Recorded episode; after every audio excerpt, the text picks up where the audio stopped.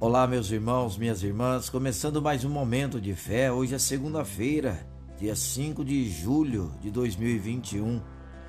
Quem tem Deus tem ousadia, segundo Timóteo, capítulo 1, versículo 7.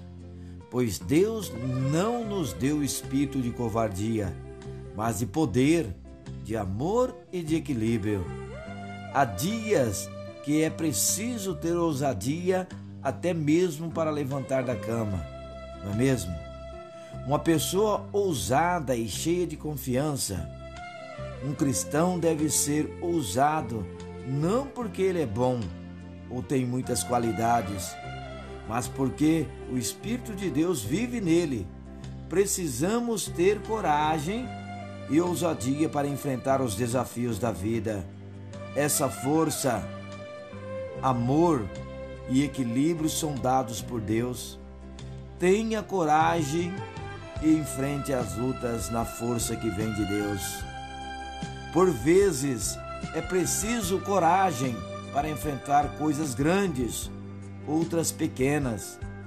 Uma grande mudança, o medo de algo novo, seja uma aflição, uma doença, desemprego, uma perda, a desilusão ou a solidão.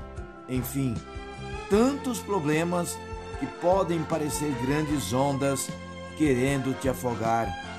Mesmo que você esteja enfrentando uma situação muito difícil, tenha confiança e ousadia, porque Deus é fiel e quer te ajudar.